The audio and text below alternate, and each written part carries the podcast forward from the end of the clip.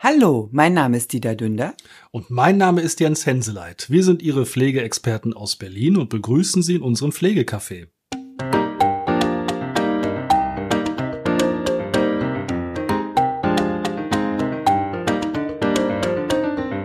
Hallo und herzlich willkommen. Schön, dass Sie wieder dazugeschalten haben. Da sind wir wieder. Jahresendzeitstimmung. Wir haben Dezember. Das Jahr ist schon fast um. Das es ist, ist Wahnsinn. Das ist Oder? Wahnsinn. Also dieses Jahr, das habe ich echt, das war schnell durchritt. Dieses Jahr ist echt schnell vergangen. Ja. Und äh, das ist unsere 33. Folge seit Start. Ja. Wahnsinn. Schön. Schön, oder? Ja, doch, ich bin stolz. Wir freuen uns. Ja. Und äh, heute wollen wir einmal nochmal das Thema Widerspruch aufgreifen, weil da auch viele Fragen zugekommen sind und immer wieder kommen und auch wir in der täglichen Arbeit feststellen, dass es da einen hohen Aufklärungsbedarf gibt. Und wir hatten ja schon mal die dritte Episode, unsere dritte Folge, das Widerspruchsverfahren, wo wir so ein bisschen erklärt haben, wie man da so vorgeht. Ja. Heute wollen wir uns mal so ein bisschen das Ganze inhaltlich nochmal genauer angucken und so ein paar Tipps geben, wie man denn einen Widerspruch richtig begründet. Genau. Und insbesondere jetzt Corona-bedingt äh, war es ja so, dass überwiegende Begutachtungen äh, telefonisch durchgeführt wurden. Und da stelle ich leider fest, dass es da ganz, ganz äh, abweichende Ergebnisse zu den tatsächlichen ähm, ja, Defiziten sozusagen vorhanden, äh, ganz andere Sachen dann auch dokumentiert werden und ganz viele unglückliche Pflegebedürftige und Angehörige sich dann auch an uns wenden. Ja, viele. Sehr, sehr viele, viele, mittlerweile. Sehr viele. Also ja telefonisch äh, begutachten, würde ich jetzt mal so sagen, hat sich nicht bewährt. Hat sich nicht bewährt. Ich habe äh, letzte Woche durfte ich bei einer Live sozusagen mit dabei sein. Und äh, ich war erschrocken. Ich war erschrocken, die Kommunikation, die mit der Angehörigen durchgeführt wurde. Äh, äh es wurde ständig über ihren Mund gefahren. Es wurde überhaupt nicht erklärt.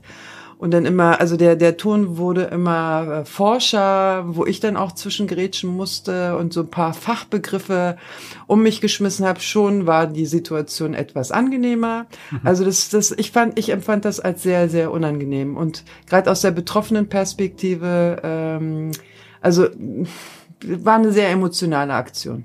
Ja, man erlebt es leider sehr häufig. Also ich habe es auch schon erleben müssen, dass so ein Spruch fiel dann, äh, als die pflegende Angehörige was sagen wollte, sie halten jetzt mal den Mund. Mhm. Ähm, es ist öfter schon vorgekommen, ja. dass begleitete ja. telefonische MDK-Begutachtungen nicht ganz so hübsch abgelaufen sind. Ja. Mag vielleicht auch mit dem hohen Stresslevel zu tun haben, was ja zurzeit überall vorherrscht. Nein, nein, ich, ich kann das nicht entschuldigen. Nein, also nicht entschuldigen. Haben, ich dann, das wäre so meine Begründung dafür, dass der Ton immer rauer wird.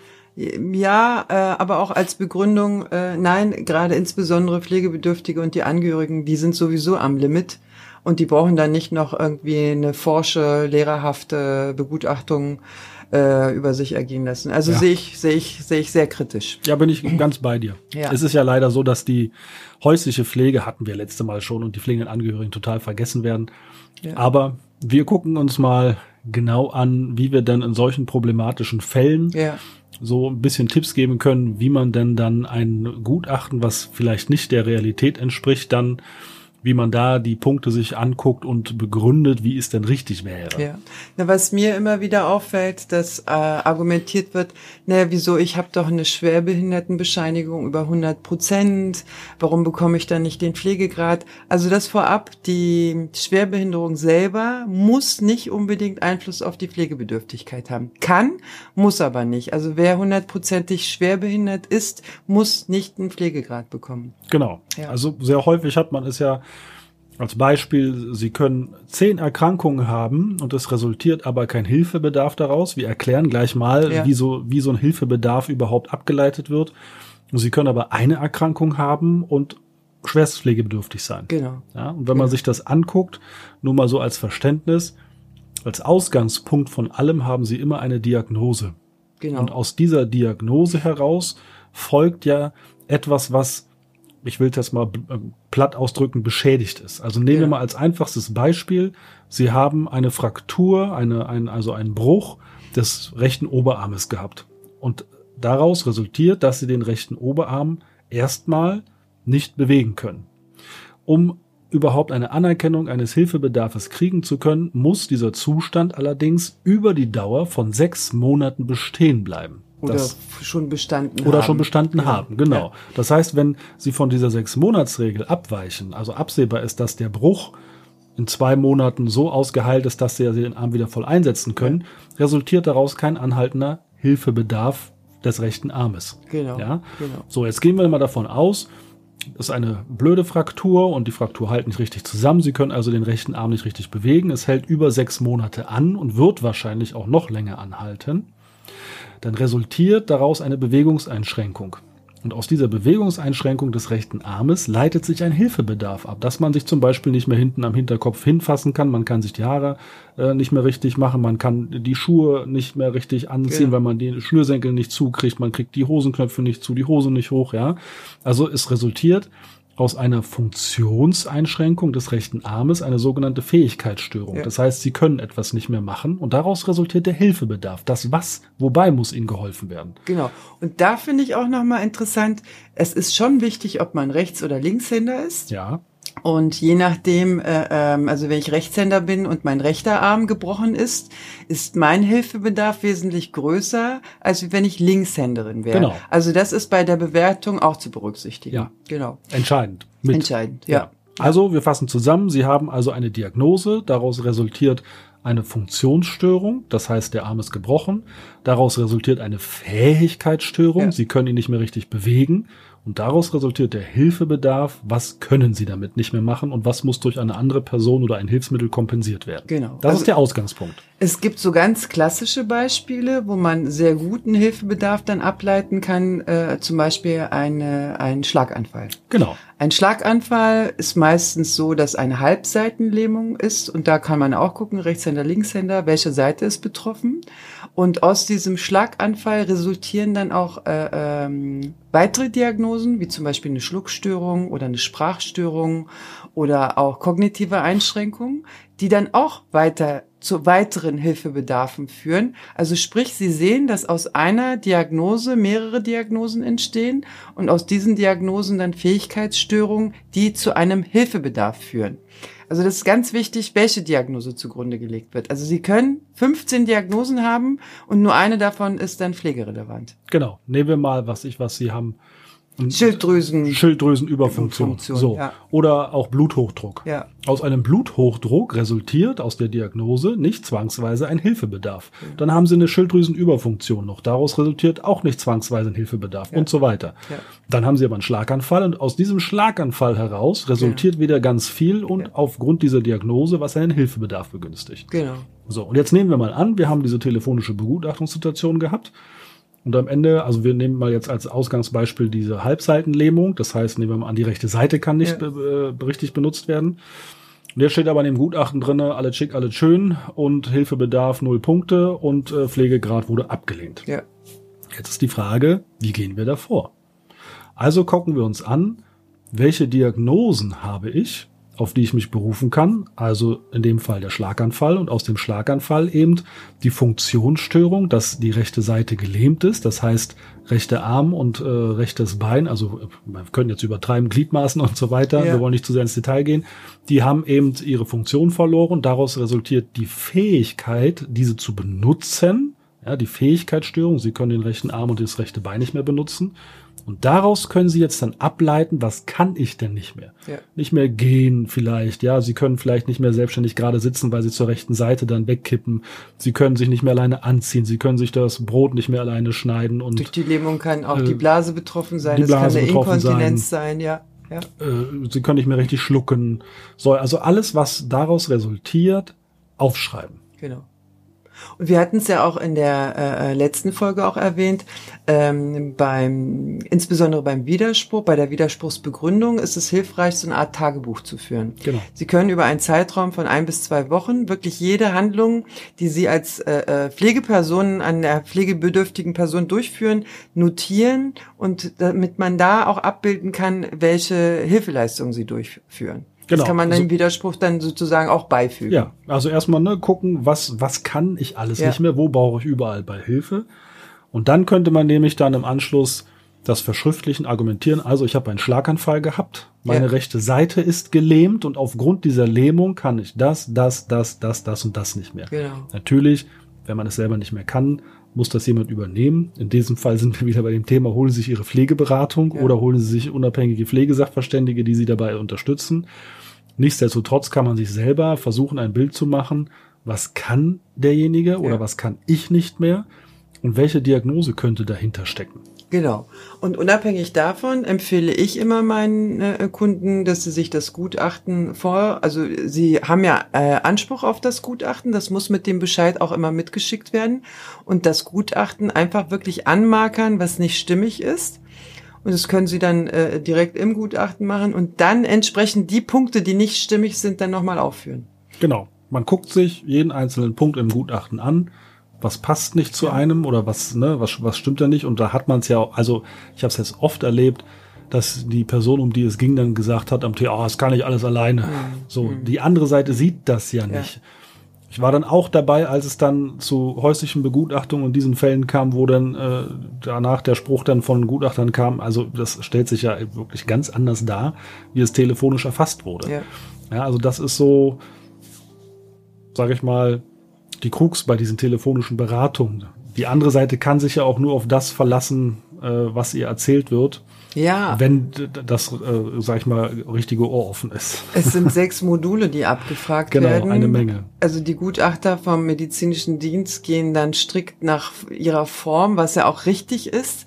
Aber das überfordert die, die Pflegebedürftigen ja. und die Angehörigen, weil die wollen ihre Geschichte erzählen, ja, ja. dürfen sie aber nicht erzählen, weil das gerade in diesem Formularblatt nicht an der Reihe ist und da wird ständig über den Mund gefahren und dann vergisst man teilweise, was man erzählen wollte. Wichtig dazu, dass sie sich dann auch Notizen machen, damit sie dann im Gespräch auch entsprechend argumentieren können und aus lauter Hektik dann nicht ihre Fragen oder ihre Aussagen vergessen und ähm, alle medizinischen Unterlagen entsprechend auch äh, äh, ähm, bereitlegen, wenn das beim Gutachter noch nicht vorlag, nachreichen. Also das ist auch ganz, ganz wichtig, dass sie medizinische Unterlagen, insbesondere neurologische Befunde sind ganz elementar für Begutachtung. Ja dass äh, äh, also nicht nur bei bei Lähmungen oder dergleichen, sondern auch bei diesen ganzen kognitiven Einschränkungen wie Demenz oder Alzheimer sind diese neurologischen Befunde sehr hilfreich. Ja. Schauen Sie sich im Kern an, was also es verlangt niemand von Ihnen, dass Sie das so, wie wir das äh, tun, so dezidiert dann aufschreiben, ne? Diagnose, Funktions- und Fähigkeitsstörung und dann der Hilfebedarf. Aber schauen Sie sich einfach an, wenn jetzt jemand zum Beispiel eine Schluckstörung hat, dann passiert ja dann etwas. Genau. Derjenige kann es nicht mehr. Und ja. was müssen Sie dann machen? Eben. Trinken anreichen, Bettteil hochmachen, denjenigen in richtige Position bringen, dabei bleiben und so weiter. Also gucken Sie sich das selber an, beobachten Sie sich, schreiben Sie sich das Ganze als Notizen auf und reichen Sie es zur Not auch schriftlich ein. Ja, und vielleicht auch noch als wichtigen Punkt, der erste Hilfebedarf taucht ja in der hauswirtschaftlichen Versorgung auf. Also ja. der, der, die meisten schaffen die Körperpflege noch einigermaßen selber, aber können nicht mehr einkaufen, können ihre Fenster nicht mehr putzen und nicht mehr sauber machen. Ja, das ist der erste Hilfebedarf, aber die Pflegeversicherung bei der MDK, also bei der MD-Begutachtung, sieht erstmal den Hilfebedarf am Körper und auch diese kognitiven Einschränkungen. Der Hilfebedarf in der hauswirtschaftlichen Versorgung wird zwar erfasst, das ist auch wichtig, um dieses Gesamtbild darzustellen, hat aber keinen Einfluss auf die Bewertung des Pflegegrades. Ja, gar nicht. Ja. Hat man sehr häufig, ich, ich muss da manchmal schmunzeln, ja, meine Freundin, die hat aber auch, äh, was ich was vor ja. zehn Jahren ihre Pflegestufe gekriegt und so. Ja, da hatten wir noch ein anderes Verfahren. Ne? Das mhm. ist dann äh, leider auch, dass die Hauswirtschaft da noch reinzählte. Das ist jetzt aber nicht mehr der Fall. Nicht? Ja. Deswegen ist eben Hauswirtschaft und das ist das, wo es als erstes anfängt, wie du sagtest. Aber es mhm. zählt eben nicht mehr. Genau. Also äh, äh, sie brauchen Hilfebedarf am Körper oder es müssen halt äh, kognitive Einschränkungen da sein. Mittlerweile jetzt durch die Neubegutachtungsrichtlinie sind die ganzen psychischen Erkrankungen ja auch mit berücksichtigt, mhm. auch das. Und da sind äh, äh, Befunde auch sehr hilfreich. Oder wenn Sie zum Beispiel eine häusliche ambulante psychiatrische äh, äh, Pflege haben, da können Sie auch von diesen Pflegediensten eine entsprechende äh, äh, Unterlagen einfordern, damit sie das zur Begutachtung einreichen können. Ja. Also alles, was sie an Material haben, was ihre Aussagen bestätigt, ist auf jeden Fall hilfreich für die Begutachtung als auch für den Widerspruch. Wichtig ist auch immer, auch wenn es noch so schwer fällt, sachlich zu bleiben. Ja. Es ist ja, also wir kriegen das ja auch in den, in den Gerichtsverfahren dann sehr häufig in den Akten äh, zu lesen da sind ja ganz extreme Emotionen mit bei und es ist auch völlig verständlich, dass man Unverständnis dann für solche Entscheidungen hat. Es bringt aber gar nichts, keiner Seite, rumzupöbeln, Nein. beleidigend zu werden, Nein. ausfallen zu werden, Nein. irgendwelche Sachen zu unterstellen. Und der medizinische Dienst bekommt auch keine Provision für abgelehnte Pflegegrade. Also das, das, da möchte ich auch eine Lanze brechen. Die machen nur ihren Job. Ja, nur, genau. Also ja. sie machen ihren Job, ne? Genau. Und machen ihre Arbeit, so wie wir alle anderen auch, und haben eben, wie gesagt, sie wissen es ja mittlerweile, wenn sie sich mehrere Folgen angehörte, die Begutachtungsrichtlinie als Handlungsgrundlage. Ja. Ja. Und ähm, da ist eben keiner, der da irgendwie, wie du gerade schon sagtest, dann Kohle für erntet oder Nein. die führen interne Statistiken, Nein. wie viele haben wir jetzt abgelehnt und so weiter. Wenngleich ich schon sagen muss, dass mir zurzeit extrem auffällt, dass wir ganz viele auch ähm, äh, Begutachtungssituationen haben, wo Leute permanent runtergestuft werden. Das erlebe ich zurzeit sehr extrem, dass viele, die zwei, drei, vier Jahre ihren Pflegegrad, ihre Pflegestufe haben und so weiter, dass die neuerdings begutachtet werden und dass dann immer ein Pflegegrad runtergeht. Okay. Und wenn man dann Widerspruch eingelegt hat, geht es wieder eine Etage höher. Es ja. ist schon ja, aber ich glaube nicht, dass da eine Quote hinterhängt. Nein, also das, äh, äh ich habe einfach zu lange in der Kasse, auch im Bundesverband gearbeitet. Das gibt es nicht. Das gibt es nicht. Also Und keine Pflegekasse, kein Verband sagt irgendwie dem MD halt bitte die die äh, Bewilligung oder die Pflegegrade äh, unten. Das gibt es nicht. Bist bitte, du dir bitte. ganz sicher, dass ganz nicht, sicher. nicht Bill Gates seine Hände im Spiel hat oder die Rothschilds oder Du meinst irgendwelche Chips? Nein, Meinst nein, du nicht? Nein. Nein, ich ist, bin mir sicher. Der ganze MDK ist gechippt und entwurmt, ich sag's Ihnen. Nein, Nein, sind sie nicht. Auf sind diesem Feld nicht. sind wir nicht unterwegs. Nein, ja. es, ist, es gibt so eine äh, Sache, gibt es nicht. Deswegen. Ja. Ähm, ja, wie sind wir jetzt drauf gekommen? Na, wegen, äh, dass die Pflegekassen genau, irgendwie Interesse Sie, daran hätten, ja. äh, äh, Ablehnung Nein, mehr bleiben Sie sachlich. Also ja. ganz wichtig ist wirklich ja. versuchen, Sie sachlich zu bleiben. Ich empfehle immer, wenn man etwas verfasst hat, ähm, einfach mal ein, zwei Nächte liegen lassen, dann selber noch mal lesen in einem Moment, wo man vielleicht gerade einen Kaffee ja. getrunken hat und guter Laune ist. Dann stellt man nämlich manchmal selber fest, was man da für eine Emotion reingekloppt hat. Genau. Und äh, erschreckt sich dann manchmal vielleicht auch so, uh, was ist das denn? Ja. Äh, also möglichst versuchen, Emotionen rauszulassen, sachlich zu bleiben, sachlich zu argumentieren und sich eben wirklich auf die Fakten berufen ja. und sagen, diese Erkrankung ist vorhanden, egal ob das jetzt eine dementielle Erkrankung, also kognitive, psychische Erkrankung, eine körperliche Strukturstörung ist, also eine körperliche Einschränkung und eben sich darauf berufen und sagen, darauf beruht der Hilfebedarf und meine Pflegeperson muss das, das und das für mich übernehmen. Ja. Ja. ja. Das genau. ist so emo eine persönliche Empfehlung. Ja. Hilft tatsächlich manchmal weiter. Ja, weil letztendlich äh, äh, sitzen ja überall Menschen und äh, äh, auch Sachbearbeiter sind Menschen und dann fühlen sie sich dann vielleicht doch persönlich angegriffen und das, ja. das, das führt nicht zum Vorteil. Bleiben Sie sachlich, ja. emotionsfrei. Ja. ja. Also gerade überlegen Sie sich mal, wir gehen auf Weihnachten zu. Da kann man in der jetzigen Zeit auch mal wieder so ein bisschen herzlich werden, finde ich. Und wenn es nur einmal im Jahr ist, aber Piano, Piano. Also ich war vor zwei Tagen mal einkaufen und ich sage dir, da ist nichts mit Herzlichkeit. Ich möchte Piano, das Piano ist, bitte. Ja, genau. Also ich auch. Aber momentan herrscht irgendwie total hektische Stimmung. Ja, ich mag das nicht. Nein. Nein. Also wirklich, ähm, ich habe selber ja auch schon erlebt, dass ich in Gerichtsgutachten dann äh, von irgendeiner Partei fachlich angegriffen ja. wurde und als quasi Strunzkopf hingestellt wurde, wenn man es jetzt mal so ganz genau übersetzt. Aber das darf man sich nicht zu Herzen nehmen. Das sind dann Verfahrenstaktiken und ja. so weiter. Und ähm, es wird ja auch nicht so sein, wenn Sie ein Antwortschreiben von der Kasse kriegen, dann ist das ja auch nicht emotional äh, wie sagt man, belastet. Und da wird man ja auch nicht dann reinschreiben. Ja, also wobei, also letztens habe ich ein Schreiben gesehen, wenn Sie Fragen haben, rufen Sie uns an. Äh, dann wurde angerufen und ja, sie haben eine Wartezeit von 30 ja, Minuten. Das, das also das ist, genau. das äh, ärgert die Menschen dann schon, wo es dann heißt, na, warum schreibt man dann diesen Satz? Das sind Standardsätze. Ja, das ist, das also Textbausteine. genau, aber es ist, es ist nicht, nicht persönlich emotional verfasst mit äh, da geht's nicht um Sie persönlich, nein. Nein, nein, nein, nein. nein. Also nein. das ist, äh, manche Schreiben sind ja, also das ist ja, das stimmt ja. Manche Schreiben sind ja so verfasst, dass man die wirklich einen falschen Hals kriegen äh, ja. könnte. Da ist dann wahrscheinlich der Schreiberling, der das Schreiben verfassen musste, an dem Tag schlecht aufgestanden. da ist dann die Emotion schon drinne.